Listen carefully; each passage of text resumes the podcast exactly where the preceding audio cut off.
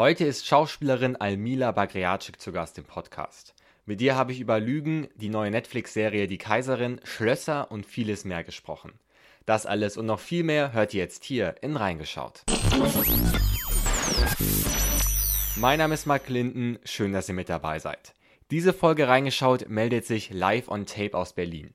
Hier wird nämlich gerade die neue Netflix-Historienserie Die Kaiserin vorgestellt, in der mein heutiger Gast Almila Bagriacic eine tragende Rolle spielt. Worum es in der Serie geht, das klären wir später. Als erstes schauen wir nämlich kurz auf die Karriere von Almila. Ihr Schauspieldebüt feierte Almila 2010 im Filmdrama Die Fremde.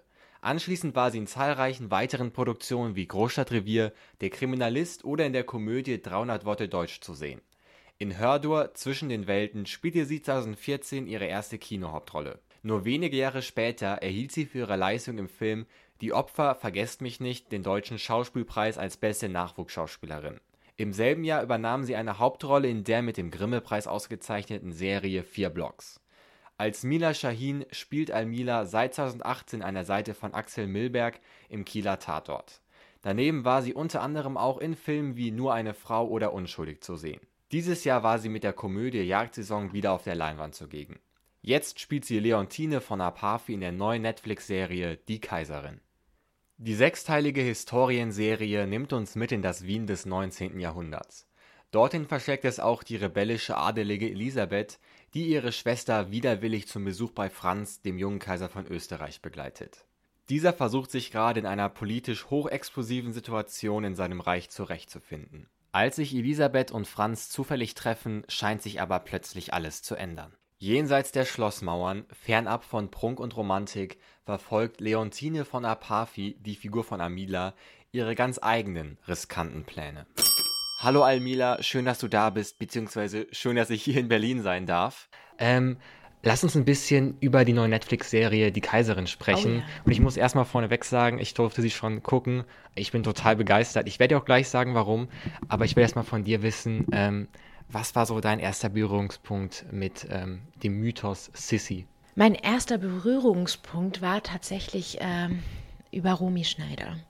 Und meine Mutter, die äh, auch ein großer Fan war von der Sissy-Verfilmung damit. Und das ging ja auch international. Also das hat man auch in der Türkei geschaut. Ähm, und heute aber ein Teil davon zu sein, ist wirklich surreal. Also Macht das vielleicht auch so ein bisschen Druck, sage ich mal, dass man jetzt ja schon in einer Serie spielt, die ja auch irgendwie auch verbunden ist mit so einem äh, Film. Epos will ich jetzt mal ganz ähm, gelinde gesagt sagen. Ich sag mal so, den Druck hatte ich äh, vor unseren Dreharbeiten und äh, als ich das Drehbuch gelesen habe, die Drehbücher der sechs Folgen, ähm, die Kathi Eisen geschrieben hat und die sind phänomenal gewesen von Anfang an, ähm, da hatte ich den Druck.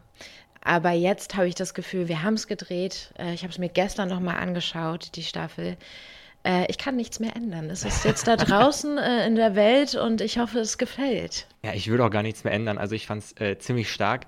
Und vor allem eine Sache. Äh, Wie viel hast du denn bei, gesehen? Ich habe alles gesehen. Du hast komplett. alles gesehen. Oh mein Gott, und, wie ähm, aufregend. Besonders äh, cool finde ich, weil ich frage mich immer bei so äh, Serien, die irgendwie vergleichbar sind, die irgendwie mit dem Adel zu tun haben, mhm. frage ich mich immer, hä, wo ist denn so die andere Seite dieser Gesellschaft? Ja. Also wir sehen ja immer irgendwie so Adelsgeschichten, klar haben wir jetzt hier auch, aber gerade deine Figur zeigt ja irgendwie die andere Seite. Sie kommt ja doch aus einer, Volk. genau aus einer ganz anderen Welt. Ähm, ganz zu Beginn der Serie gibt es so eine ganz kleine Szene, ähm, wo ich das Gefühl hatte, dass Elisabeth deine Figur einen Tick sympathischer findet als die anderen Hofdamen. Und das ja, wo deine Figur aus einer vollkommen anderen Welt kommt. Warum glaubst du, könnte das so sein? Ich glaube, das liegt äh, schlicht und ergreifend daran, dass auch Elisabeth aus einer anderen Welt kommt und sie sich selber auch wie ein Fremdkörper im, im Wiener Hof fühlt. Und, ähm, und dadurch haben sie beide etwas gemeinsam und das schwingt unterbewusst mit die ganze Zeit. Ich finde das krass an deiner Figur ist auch irgendwie, sie hat so ein krasses Pokerface. Also könntest du das auch machen, was die macht? Äh, bist du auch jemand, der einfach. Äh, so schnell auf dem Pokerface schalten kann? Ich Bist bin so ja privat, ich bin sozusagen? so schlecht in sowas. Ich, ich, ähm, ich schaff's nicht zu lügen, äh, beziehungsweise ich, ich mach's schon, aber äh, man merkt es. Äh, ich bin jetzt auch keine Heilige, aber das, das Ding bei einer Rolle ist, dass du du hast gewisse Vorgaben, du hast eine Vorstellung davon, wie dieser Charakter ist und, und dann glaubst du dich da rein. Und, und privat bin ich ja so, wie ich bin. Und ich bin eher clumsy und ehrlich und, ähm, und da, da funktioniert das nicht so gut. Aber ich glaube, wenn, wenn ich das Gefühl hätte, ähm, es werden Menschen verletzt äh, aus meiner Umgebung, aus meinem engeren Kreis, ja. äh, dann kann ich unberechenbar werden. Ja, ja, ja das glaube ich. Ähm, also ich könnte auch überhaupt gar kein Pokerface machen und was ich vielleicht noch, vielleicht Ich spiele aber wahnsinnig gerne Poker. Nun kann ich es da auch nicht. ähm, was ich vielleicht noch weniger könnte, wäre dieser, diese Aufgaben, die ja diese Hofdamen irgendwie haben, die müssen irgendwie immer nur so Smalltalk mhm. führen mit der Kaiserin. Bist du darin gut? Also bist du so ein, so ein Pro im Smalltalk führen? Nee, ich lasse dann auch gerne andere das Gespräch eröffnen und sneak mich dann da rein. Äh, aber sobald ich mich da reingesneakt habe, kommen dann so ganz andere, schwere, diepe Unterhaltungen dabei raus. Und dann denkt man so, okay, wie kommen wir da wieder raus? Deswegen auch bei so Veranstaltungen wie heute hier im Ritz-Carlton, ähm, wenn wir hier ein Medienboard-Empfang mhm. haben und dann sieht man so viele Menschen wieder äh, während der Berlinale, dann umarme ich sie ganz gerne, ganz fest. Äh, ist während der Pandemie schwierig schwierig, aber früher habe ich das einfach gerne über Körperlichkeit vermittelt, dass wir haben gerade wenig Zeit, um miteinander zu reden, ja. aber ich will, dass du weißt, du hast einen Platz in meinem Herzen und oh. wir gehen jetzt beide weiter. Und ähm, darüber schaffe ich es, glaube ich, besser zu kommunizieren. Als, als über Smalltalk. Ja, ist ja, nicht schön. so meins. Was ist denn jetzt, jetzt umgekehrt? Was wäre denn so ein Thema, wenn du irgendwie mit Freunden abends zusammensitzt, so wenn das auf den Tisch kommt, so dann kann man dich nicht mehr stoppen vom Reden her. Also dann bist du so into the topic. Gibt es da so eins? Also ich glaube Musik ist ja. ein Thema, äh, worüber ich mich totreden könnte. Ähm, aber mich interessieren auch meistens, also meine Freunde haben halt auch wahnsinnig interessante Berufe, wie mhm. eine ist Ergotherapeutin und so. Und dann, wenn wir darüber anfangen zu reden, finde ich das wahnsinnig spannend. Oder eine andere Freundin von mir hat einen Podcast, eine andere ist Architektin und so. Äh, und dann erkenne ich immer bestimmte Strukturen, die wir auch äh, in der Filmbranche haben. Mhm. Nur ich merke, dass wir teilweise ähm, alles für den Film machen müssen und malochen, äh, wo andere eigentlich schon zu Hause sind und ähm, Feierabend haben. Auf der anderen Seite ähm, fühlt es sich aber auch an wie Freiheit, in der Filmbranche zu sein. Perfekt. Ähm, also wie gesagt, deine Figur, finde ich, macht die Serie irgendwie total krass, aber auch ähm, diese irren Kostüme, die ihr habt, auch diese irren Kulissen, die ihr habt. Unglaublich, oder? Das ist ja, also, das ist einfach krass. Was, hast du so ein Highlight aus der Serie, kulissentechnisch, wo du sagst, ey, dass ich hier drehen durfte, ist eine Ehre? Also ich muss ehrlich sagen, dieses Schloss ist atemberaubend und in der Grotte konnte ich ja nicht drehen, da wo die äh, Partys mhm. stattfinden, weil ja meine Rolle äh, andere Dinge zu tun hatte. Ähm, aber da war ich mal tagsüber drin und ich konnte kaum noch atmen, weil das ist ja alles echt. Und ja. ähm, das war einfach insane. Ich habe ganz viele Fotos auch gemacht.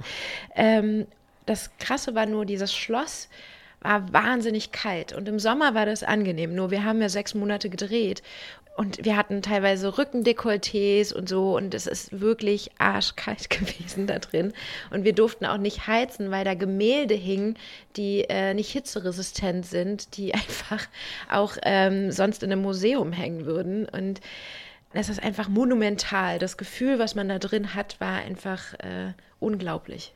Ist das auch dann irgendwie wichtig für, für dein Schauspiel, dass man eine Kulisse hat? Also ist es, wäre es jetzt schwieriger, die Serie von einem Greenscreen zu drehen? Ich finde schon. Unser Vorteil war, äh, dass wir erst in den echten Kulissen gedreht haben und dann den Dreh im Studio noch abgeschlossen mhm. haben ähm, wodurch man sich da auch reinfühlen konnte und äh, man hat einmal die echte Berührung gehabt äh, und konnte dann im Studio entspannter arbeiten. Und ich muss auch ehrlich sagen, unser Szenenbild war atemberaubend. Alles, was sie da nachgebaut haben, selbst äh, der Parkettboden, die Tapeten und alles, man hat sich so viel Mühe gegeben. Und wenn wir dann im Studio in den Räumlichkeiten waren, dann hast du nicht gemerkt, dass du nicht im Schloss bist. Also du ja. hast es dann auch vergessen. Und manchmal kommst du dann raus aus dem Studio und merkst, oh, es ist draußen ja schon dunkel. Und da drin hast du noch Tageslicht erzählt. Also das war immer sehr irritierend. Ja, total. Das kann ich mir gut vorstellen.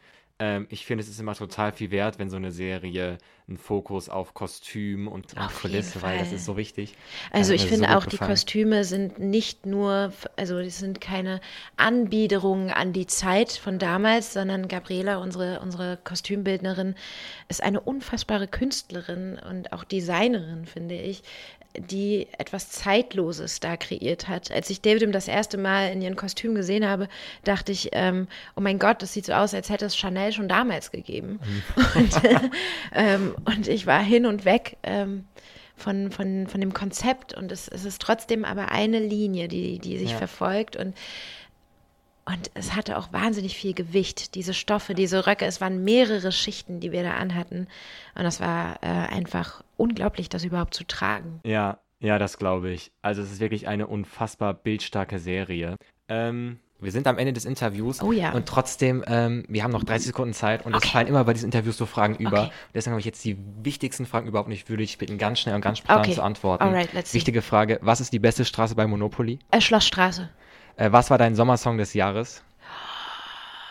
Ähm, ähm, Montes, äh, ich fahre ohne Dach auf der Autobahn.